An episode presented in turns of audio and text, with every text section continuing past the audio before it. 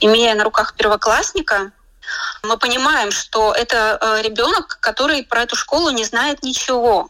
Он даже на подготовку туда не ходил, потому что не было возможности ходить на подготовку из-за того, что в предыдущий год тоже была эпидемия и ограничения. Школа для родителей. Здравствуйте, с вами Марина Талапина. Спасибо, что слушаете нас в подкастах. Напоминаю, нас можно уже слушать практически на всех платформах, включая Spotify, Google, Apple и, конечно, на нашем сайте латвийского радио lr4.lv. Школу для родителей слушают в разных уголках мира, чему мы очень рады, поэтому, пожалуйста, продолжайте, слушайте нас, пишите нам, предлагайте свои темы, задавайте свои вопросы, пишите свои комментарии. Ну а сегодня мы решили поговорить на актуальную тему, как говорится, готовь сани летом, а телегу зимой. Чуть больше, чем через полгода около 20 тысяч ребят в Латвии отправятся в первый класс и, конечно, их поведут туда родители, которые, возможно, уже определились, а может быть, до сих пор ломают голову, в какую школу записать ребенка. В латышскую или в школу национальных меньшинств. Сразу в большую гимназию или в маленькую начальную школу. Обзор латвийских школ, так называется тема нашей программы сегодня. Я рада представить с нами на связи основатель и руководитель Центра экологического развития Insight педагог, мама Катерина Казановская. Катерина, привет. Здравствуйте, привет. И редактор русской версии «Мамин клуб», мама четырех детей, один сын из которых учится как раз в первом классе, а другой пойдет в школу в этом году, Маргарита Вирота Шумила. Маргарита, привет. Привет. Очень рада вас слышать. И, Катерин, первый вопрос вам. Какая у нас ситуация со школами в Латвии? Ситуация со школами у нас очень разнообразная. Школ много, достаточно, учитывая количество детей, идущих в школы. Школ действительно много, отсюда вот всякие истории про оптимизации, сокращение и так далее. И школы очень разные, потому что вот когда распался Советский Союз, и было время там 90-е относительной свободы того, как можно творить образование, школы творились разные, открывались частные школы с разными задачами, открывались авторские школы, э, развивались школы государственные каким-то образом преобразовывались. Есть школы, которые только начальные, есть школы, которые все 12 классов обучают детей, есть школы так называемые в народе рейтинговые, есть школы попроще с меньшими амбициями, есть школы специальные там с уклонами математическими, языковыми, есть школы и государственные, и частные, которые работают в рамках разных методик, это и Монтессори, и Вальдорфская школа. То есть, ну вот очень много разных вариантов, конечно, здесь выбор огромный. Главное понимать, что выбирать как и зачем. Ориентироваться во всем этом хочется. И я подумала, когда вы перечисляли все школы, все возможные да, варианты, да. что в маленьких городах, наверное, легче осуществить выбор, потому что он меньше. Однозначно, да. То есть, когда есть простой достаточно выбор из одной-двух школ, и, в общем-то, если куда-то в другую, то это прям переезд всей семьей, тогда, конечно, выбор уже практически сделан за родителей. И там только можно уже смотреть вот из этих двух школ, например, что больше подходит по логистике семейной, по возможностям, способностям ребенка. Поэтому, конечно, в более крупных городах, где у нас большой выбор, сложнее всегда, потому что как, зачем, куда эти вопросы родители ими задаются. И не за полгода до школы, и за год, и за полтора, и за два моему ребенку 4, и я, честно говоря, уже тоже начинаю в эту сторону поглядывать и размышлять, куда же и как же и так далее.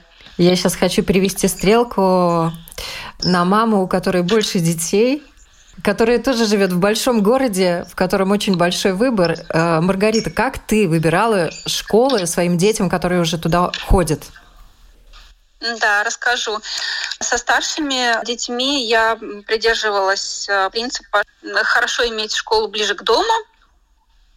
И во всяком случае для начальной школы не так важна репутация школы, как важен замечательный, хороший учитель начальной школы вот попасть к хорошему учителю. И действительно, обе старшие дочки ходили поначалу в школу недалеко от дома, это районная школа. Поначалу я была довольна, Но после шестого или пятого даже класса старшей дочки я уже засомневалась, решила, что надо что-то делать и переводить ребенка. Не все меня устраивало. Но это такая долгая история. В итоге мы поменяли школу старшим девочкам. Позапрошлом году пошел старший сын в первый класс. Сейчас он, Марина, уже не первоклассник, он сейчас уже второклассник. Я прошу прощения. Ничего. И в отличие от девочек, которых я отдавала в шесть с половиной лет, в 6-9 месяцев первый класс, я видела, что они абсолютно готовы и не сомневалась в них, то сын пошел в 7 лет и 9 месяцев первый класс. То есть мы протянули вот еще год, не отдавали его, потому что видели, что он, во-первых, ну, не готов. Во-вторых, стартовала вот эта эра ковида, и он, так сказать, не доготовился в выпускном классе садика даже. Было видно, что ребенок ну, не созрел он для школы даже в свои 7 лет, но тянуть уже было некуда. И вот, он пошел в школу в центре. Сейчас наступает э, мучительное время выбора с младшим ребенком, который может пойти этим сентябрем в шесть с половиной или оставить его еще на год и в семь с половиной тогда отправить. И это будет тоже школа в центре, потому что я убедилась, да, может быть, для первоклассника и неплохая школа рядом с домом, неважно, какая она там, но вот этот вот перевод потом, это тоже дополнительная трата энергии, мучения, дополнительные поиски. И не лучше ли тогда сразу выбрать школу, которая будет полностью устраивать, чтобы потом в четвертом, пятом классе не нервировать ребенка, скажем, еще одним дополнительным переходом. Катерина, вот можно, конечно, пойти по простому пути, географическое расположение, что ближе к дому, но даже здесь можно оказаться на одинаковом расстоянии от двух-трех школ. Тут э, что в выборе школы должно быть приоритетом для родителей? Вы знаете, я как бы вообще в принципе всю вот эту школьную историю, я бы ее поделила на две условные части. До шестого класса это время, безусловно, дозревания ребенка, его вызревания, становления его нервной системы, интеллекта и так далее. Поэтому однозначно выбор начальной школы в центре должен быть ребенок. Не рейтинговость школы, не близость школы к дому, не то, насколько там какие-то крутые программы и так далее. Нужно видеть и понимать своего ребенка, потому что если это ребенок эмоционально такой нежный, ранимый, э, ребенок не очень уверенный в себе, то как бы не хотелось родителям рейтинговую школу, нужно понимать, что рейтинговая школа такому ребенку не будет полезна. Ему нужно вызревать, ему нужно взрослеть. Нужно не забывать, что календарный биологический возраст, в частности, не совпадают. Он может э, выглядеть на 7 или на 7,5, а внутри по зрелости своего мозга, по зрелости своей нервной системы быть абсолютным там пятилеткой. То есть вот такому ребенку рейтинговая школа не нужна. Заканчивая 12 класс, он будет успешнее, увереннее, стабильнее, если у него будет возможность вызревать в спокойной, комфортной для себя ситуации обстановки. Например, ребенку, который имеет какие-то еще недоразрешенные логопедические вопросы, ему не нужна языковая школа с уклоном, например, на иностранные языки. А, потому что мы понимаем, что первые шаги, они должны решать те задачи, которые должны быть решены вот в этом возрасте. Это вообще способность говорить, выражать мысли, э, говорить правильно и так далее. То есть э, здесь нет такого однозначного момента, но если вот главная история, это, конечно, сам ребенок и дальше понимание того, какие школы присутствуют в нашем выборе, что они дают и какие задачи возрастные э, ребенку необходимо решать. Потому что очень часто родители, когда ко мне приходят на консультации, на диагностике там, готовности к школе, они вот говорят, что ну как же, он же должен вот сразу, чтобы хорошая была качественная школа, хорошие предметы на высоком уровне давались. И мы говорим о том, что успешность ребенка в начальной школе, первые там 3, 4, 5 лет, она совершенно никаким образом не предопределяет, или неуспешность ребенка в начальной школе, оно не предопределяет успешность ребенка вообще. То есть очень часто, например, девочки-отличницы, которые первые несколько лет школы, где, в общем-то, достаточно делать все, как сказала учительница, ну так примитивно, да, если, они очень часто после пятого класса съезжают по учебе, потому что вдруг оказывается, что необходимо делать не так, как сказала учительница, а нужно решать более сложные какие-то комплексные задачи, проблемы. Они часто не готовы, например, переживать там неуспех или ошибку. А менее в этом отношении успешные ребята, которые в начальной школе еще дозревают, им нужно доползать, допрыгать, доиграть. То есть они где-то какие-то возрастные задачи не решили. Они как раз очень часто к средней школе вызревают и дорастают до очень успешных учебных образовательных историй. Поэтому здесь бы я вот действительно делила в своем таком отношении к этой истории родительском школу на две части – это начальная школа, которая у нас до шестого класса сейчас считается, и дальше оставшиеся шесть лет. И на начальную школу смотрела действительно как на то место, где ребенку нужно созреть, дозреть, э, вырасти, войти в пубертат, э, начать решать как бы задачи вообще становления своей физиологии. Это тоже очень такое непростое время, сложное для ребенка. И исходя из этого, исходя из его особенностей, возможностей нервной системы, уже вот как бы подбирать очень точно сказала Маргарита, конечно, в начальной школе важен э, педагог вот основной, да, классный руководитель. То есть вот искать, спрашивать отзывы, говорить, э, встречаться по возможности, может быть, если есть такая возможность с педагогом, и смотреть, насколько вашему ребенку будет комфортно не только получать знания в данной конкретной школе, а насколько ему комфортно будет проживать те возрастные этапы, которые ему необходимо прожить, которые неминуемо наступают, наступили или вот будут наступать, говоря там, например, о становлении подростковом. Многие говорят о том, что в начальной школе важно, какой учитель. И если родители действительно хотели бы познакомиться с учителем, могут ли они с ним познакомиться или это происходит уже после лотереи, куда ребенок попал, в какой класс, и встреча у большинства родителей таким образом происходит. Сейчас же в связи с локдаунами гораздо больше ограничений для контакта, для похода в школу, вообще посмотреть, где какие классы, какие парты, какие стулья, какие директора, какие учителя. Маргарит, вот как ты эти вопросы для себя решала? Ну, тут я сейчас буду очень долго жаловаться и плакать. Потому что действительно несколько лет назад, когда в первый класс шла моя старшая дочь, была абсолютно свободна и доступна школа для каждого родителя.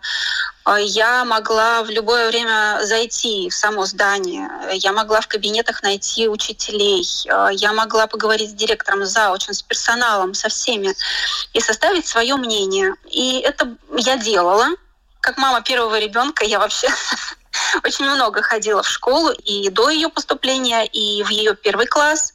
Я считала, что я должна с ней освоить всю школу, и мы после уроков ходили по этажам, мы заходили в кружки, в кабинеты. Я говорила с учителями. Мы знакомились со всеми, я и дочка. И я потом была уверена, что она знает эту школу как свои пять пальцев. Она чувствует себя своей здесь, и ей не страшно, ей комфортно. Потом за эти годы ситуация стала меняться уже не приветствовались родители, расхаживающие по коридорам. И с каждым годом это чувствовалось все сильнее. Ну а последние два года ситуация вообще совершенно кардинально изменилась. И родители уже не только не приветствовались, им вообще запрещено э, заходить в школу без какого-то архисрочного дела. И вот если честно, в первый класс сына меня это очень тревожило, расстраивало и вообще доставляло большой дискомфорт, потому что, имея на руках первоклассника, мы понимаем, что это э, ребенок, который про эту школу не знает ничего. Он даже на подготовку туда не ходил, потому что не было возможности ходить на подготовку из-за того, что в предыдущий год тоже была эпидемия и ограничения.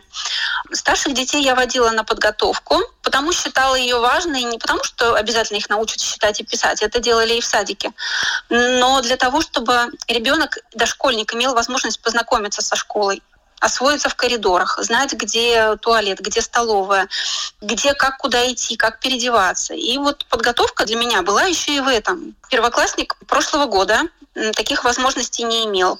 Он в школу попал в первый раз вот прям 1 сентября. И передо мной двери закрылись. Я не могла войти, я не могла ему показать, как ему переодеваться, как ему доходить. Для меня это был большой стресс. Для ребенка, в принципе, тоже. Ну, мы надеялись на учителей. Учителя, на самом деле, святые люди. Они в этих обстоятельствах стали еще и няньками для наших детей, потому что все вот эти вот хлопоты возложили на них. Получается, да. что на самом деле произошла э, лотерея с счастливыми билетами в твоей жизни, да? Да, ну я как э, опытная мама, э, верящая в силу форумов и передачи опыта от мамы к маме, я всегда общалась э, во многих сообществах мам, и вот это вот на слуху э, какие-то всегда хорошие доктора, какие-то хорошие педагоги, репетиторы, это все передается от мамы к маме. И да, есть возможность узнать о личности учителя, потому что ну, мы город маленький, и всегда кто-то о ком-то говорит, кто-то или жалуется, или хвалит своего учителя. И ты можешь составить примерное мнение. На форумах мамских есть также даже целые разделы с обсуждениями школ там же можно узнать э, про учителей, задать просто вопрос. Но, конечно, из этого не составишь целостное мнение, а только лишь так, наметки. Конечно, важно встретиться лично со своим будущим учителем потенциальным и познакомиться. Но вот как это делать в нынешних условиях, я просто я не знаю. Можно как-то добыть телефон учителей, поговорить. Для меня этот вопрос пока что тоже открыт. Катерин, тут нужна ваша помощь. Знаете, насколько мне известно, такого единого алгоритма, насколько вот можно или нельзя, нет. То есть частные школы более в этом отношении открыты. И там проще узнать, познакомиться, встретиться. Здесь я, конечно, соглашусь, что всегда можно искать отзывы, всегда можно искать впечатления других родителей. Благо у нас есть интернет, где все говорят даже часто и больше, чем надо, но впечатления очень часто часто составить можно. Притом даже не на уровне там хорошая учительница или нехорошая учительница. Я бы, наверное, больше задавала вопросы в отношении вот, организации быта, насколько там понятно, какой контакт э, с родителями. То есть это такие очень скупые, сухие ответы и, например, обвинения родителей в неудаче ребенка со стороны педагога, что, к сожалению, тоже бывает. Либо это сотрудничество. Да? То есть здесь можно многое, задавая правильные вопросы, можно узнать от других родителей. А, если строить диалог, например, со школой, в которую вы отдаете ребенка, а, я бы интересовалась вне зависимости от того, кто, например, педагог, если еще неизвестно, либо как бы школа не очень хочет там объявлять, потому что какой будет педагог, такой будет. Я бы, например, э, интересовалась тем, как построен адаптационный период в школе, как он долго длится. Это неделя или это там 2-3 недели. То есть в этом отношении школы тоже, как они простраивают устраивают, как там начинают выставляться оценки, домашние задания. Потому что вот у меня есть такая не очень хорошая история. Ко мне ходили заниматься двое ребят в подготовку к школе и вот отправились в школу учиться в первый класс. И спустя месяц ко мне пришли, просто вот умоляли о консультации оба родителя с мешками под глазами, говорящие о том, что со своими вот двумя ребятами они домашние задания выполняют ежедневно до часу ночи, задается какой-то совершенно невероятный объем, выставляются со второй недели оценки первоклассникам, и как бы вот они уже за первый месяц успели наслушаться всяких обвинений в свой адрес, почему там дети не пишут, не читают, еще что-то не делают. То есть как бы такие моменты, ну, они очень показательны. Если школа не считает важной адаптацию к школе, а для первоклассников, э, ну, в общем-то, первые полгода — это адаптация к учебе. Если нет адаптационного периода, если школа не готова говорить о том, как они готовы помогать детям входить в эту учебную ситуацию, если школа не рассказывает, не подсказывает, как родители могут помочь, ну тогда у меня были бы вопросы, например. То есть это все, что можно спрашивать на родительском собрании. Неважно, он там очно проходит, в интернете, в зуме оно проходит, но как бы вот такие вопросы в отношении захода детей первоклассников в учебную ситуацию, домашних заданий, там дополнительной помощи, как и когда выставляются оценки. Вот это все обязательно нужно спрашивать и узнавать, потому что тут просто по ответам, по их качеству тоже очень многое можно понять. Ну, естественно, ситуация с посещениями школы, но это вопрос безопасности, и я, в общем-то, как человек, который сам руководит образовательной организацией, я скорее, наверное, согласна с тем, что нет возможности чужим взрослым людям, ну, чужим для своего ребенка не чужим, для всех остальных чужим. Ходить бесконтрольно по школе. Я считаю, что это, наверное, правильная история именно в отношении безопасности. И, конечно, все ситуации с ограничением, с ковидом, с вирусами и так далее, они тоже усложняют э, контакт. Но, опять-таки, даже эта ситуация очень показательна. Как налажен контакт с родителями у конкретной школы, в каком формате преподносится информация, как они помогают родителям подготовиться к заходу ребенка в первый класс. Вот по всем этим признакам можно уже э, составлять впечатление, если не о конкретном педагоге, то, по крайней мере, о том, э, насколько качественным будет ваше сотрудничество. Потому что в начальной школе, конечно, ребенок в отрыве от родителей или от школы учиться не может. Это всегда работа всех трех сторон самого ребенка, учителей и родителей. Здесь момент сотрудничества очень важно так для себя прощупать и понять, насколько школа готова именно работать с вами а, на благо вашего ребенка. Вот тут э, прозвучала одна очень важная тема, тема подготовки детей к школе. И она, естественно, требует отдельного большого разговора, и в ближайшие месяцы мы обязательно устроим такую дискуссию. Но один вопрос я не могу не задать. Одних дошколят водят на подготовку, других готовят в садике, третьих дома. И уровень подготовки у детей у всех разный. Вот здесь как родителям ориентироваться, куда отдать ребенка? Здесь два основных э, пункта.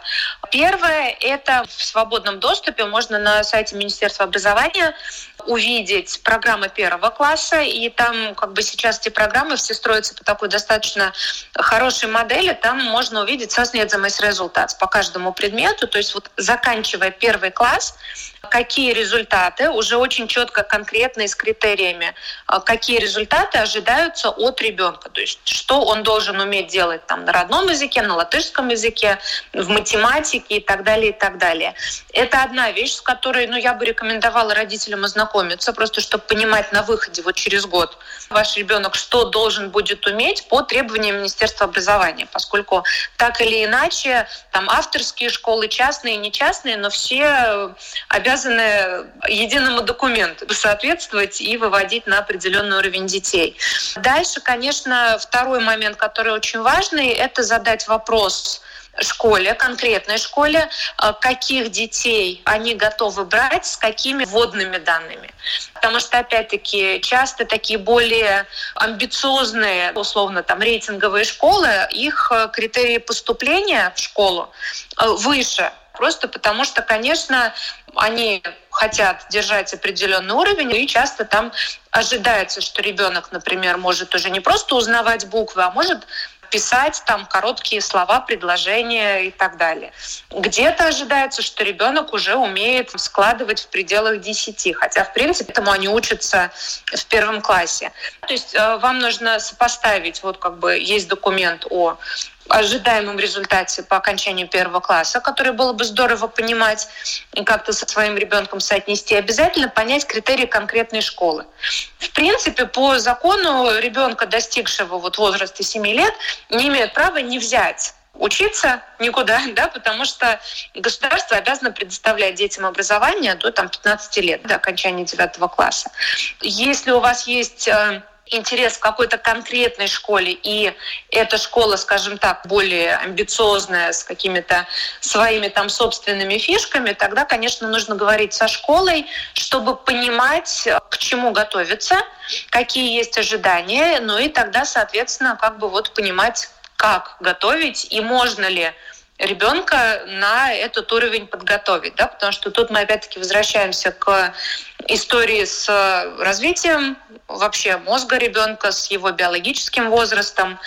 часто который не совпадает с календарным. И, скажем так, если ребенок по структурам своим, по своей физиологии не созрел для того, чтобы читать предложения, то ну вот он не созрел, тогда он не сможет прийти в первый класс, прочитавшим несколько книг самостоятельно. Может быть, э, он сможет познакомиться с буквами, и это тот этап, на котором он будет находиться. Тогда тоже мы понимаем, что, ну, наверное, в такую амбициозную рейтинговую школу ребенок не готов, ему там не будет хорошо.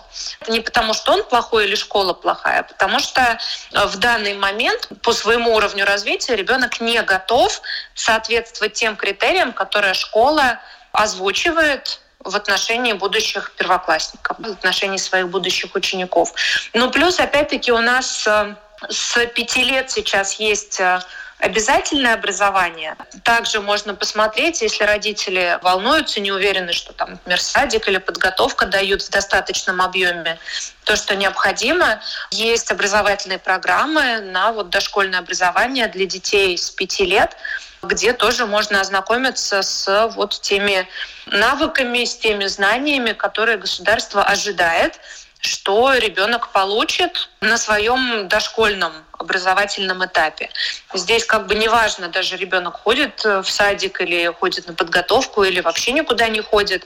Если ребенок не ходит заниматься и он достиг возраста пяти лет, но тогда он должен в любом случае, родитель должен обозначиться, например, забрать его на домашнее обучение.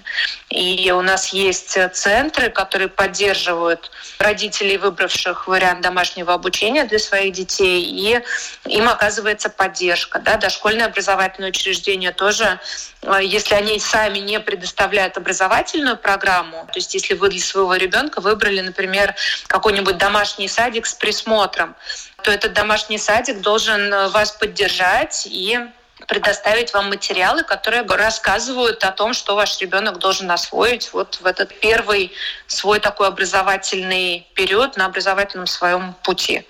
Вот эти три момента. Понимание того, что ожидается от дошкольника, к чему его нужно подготовить, и ожидание школы конкретной, в которую вы идете, для того, чтобы оценить очень взвешенно, может ваш ребенок этим требованиям соответствовать или нет, особенно если эта школа какая-то специальная с какими-то вот амбициями более высокими, нежели обычная такая стандартная э, государственная. Ох, как много составляющих должно Очень совпасть. много, да.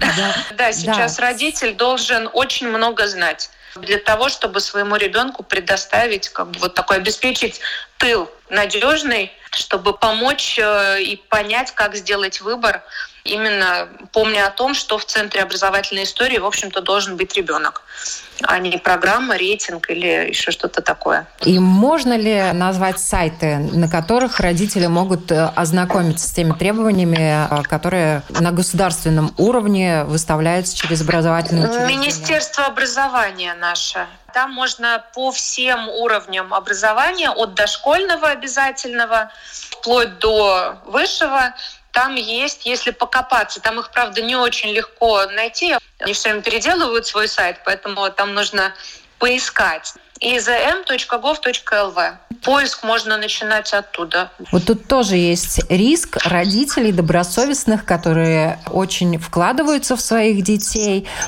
которые готовят их, вводят на подготовки, что они приведут ребенка очень хорошо подготовленного в школу, и ему, может быть, там будет скучно в первые полгода, год.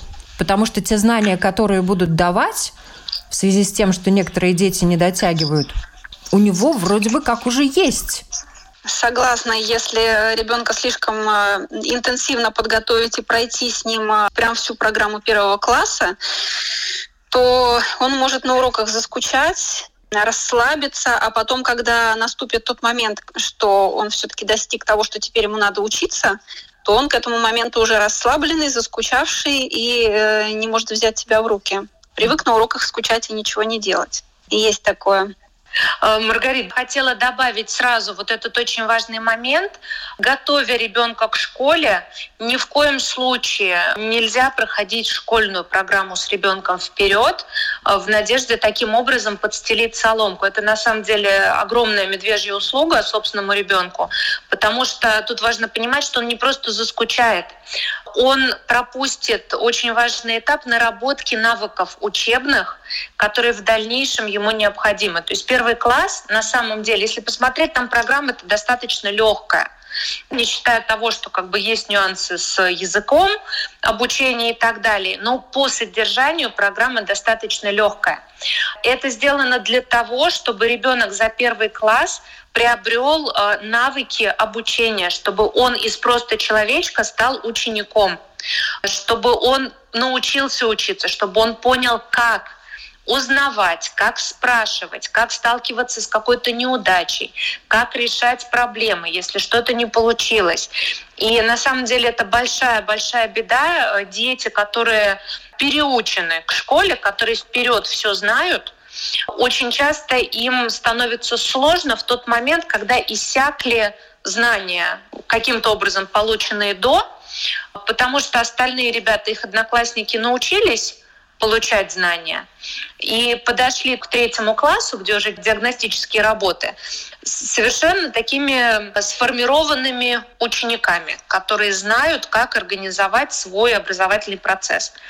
А вот такой ребенок переученный, он не знает, как учиться, и в этот момент случаются у него вот всякие сложности, проблемы. И в отношении того, насколько он успешно осваивает материал, он не может успешно уже осваивать новые какие-то вещи, потому что у него нет навыка.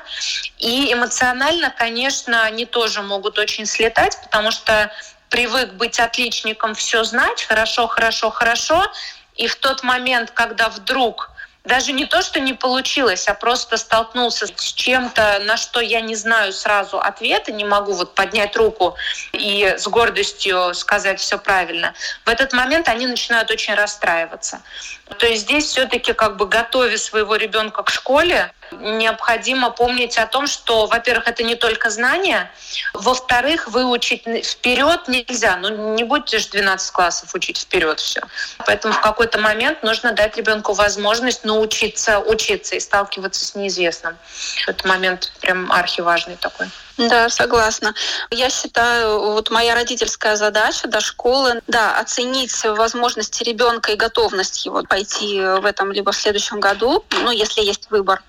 Во-вторых, э, приучить его к систематическим занятиям, чтобы были какие-то регулярные занятия, чтобы он понимал, что надо сейчас сесть и какое-то время заниматься. Пусть это будет э, рисование закорючек, пусть это будет э, какой-то счет бусинок, неважно. Главное, чтобы это было регулярно. Во-вторых, э, активно развивать мелкую моторику. Это пластилин, это какие-то бусины, нанизывание. То есть рука должна быть готова к тому, что он несколько уроков потом будет писать. Он будет держать ручку и что-то выводить там. Вот это вот нужно готовить, на мой взгляд, ну, мне как родителю.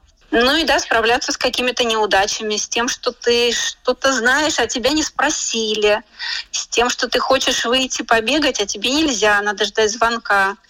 Вот это вот такие организационные моменты. Как сложить и выложить портфель, эм, последовательность действий. Э, ну вот такое вот. Есть дети, которые отлично умеют работать в группе. А есть дети, которые отлично работают, но только при индивидуальном подходе. И вот в такой ситуации куда отдавать такого ребенка, который замечательно работает, но если к нему подошли и ему очень все разжевали и объяснили. А если такое с моим ребенком, я понимаю, что это дополнительная нагрузка на меня как родителя.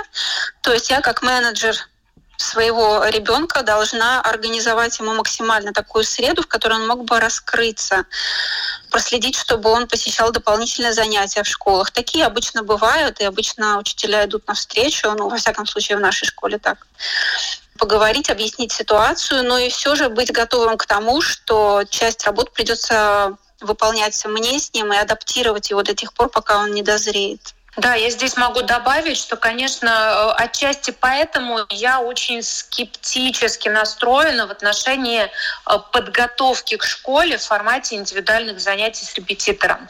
Потому что, по большому счету, да, как мы уже несколько раз здесь сказали, готовность к школе, она далеко не про то, насколько ребенок хорошо знает буквы, и умеет считать. Она про совершенно другие вещи. Она про зрелость, про готовность получать знания, про готовность быть э, в занятии, про понимание того, что сейчас занятие, а сейчас игра. И, конечно же, также в огромной степени про способность ребенка получать знания в окружении других детей. Потому что в любом случае это большой класс, маленький класс. Это отвлекающий момент. Это необходимость ответить, когда тебя слышат другие. Это момент такой самокритики, когда я думаю о себе уже вот в этом возрасте не через призму того, как я себя воспринимаю, а э, думая о том, что подумают обо мне другие, там, мои друзья, мои одноклассники, учитель и так далее. Поэтому, конечно, даже если ребенок не ходит в садик, даже если э, вы выбрали для себя готовиться, заниматься, учиться дома, но вы планируете не продолжать историю с домашним обучением, а отдавать ребенка в школу, то необходимо увидеть его в группе. И вы очень много, и педагог, который будет работать, он поймет, как вообще вашему ребенку. Его отвлекают шум вокруг или не отвлекает, способен ли он сконцентрироваться и так далее. Естественно, педагоги начальной школы, они прекрасно понимают, что к ним в первый класс приходят абсолютно незрелые дети, разные, с еще такой лобильной нервной системой, каждый имеет свои там какие-то сложности, решает свои задачи, поэтому гибкий педагог к таким вещам готов. Если он видит, что какому-то ребенку сложно учиться там в окружении других детей, или он не готов отвечать у доски, то, в общем-то, начальная школа, она как раз про то, чтобы помочь такому ребенку достаточно спокойно, медленно, в его темпе, но помочь ему выйти на вот как бы способность решать такие задачи и в группе тоже.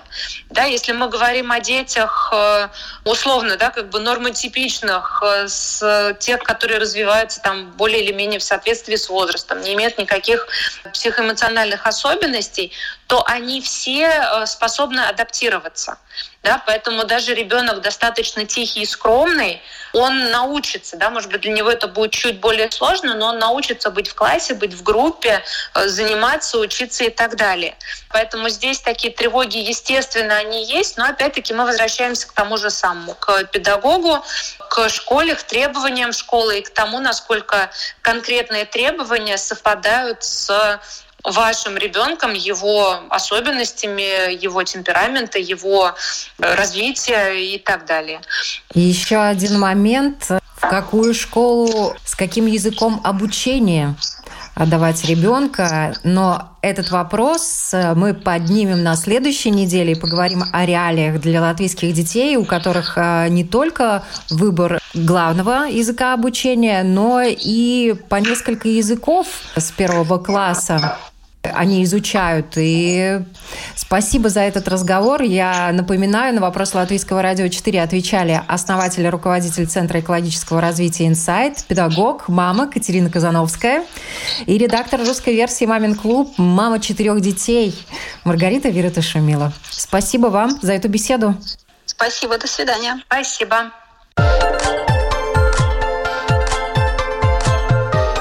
Школа для родителей.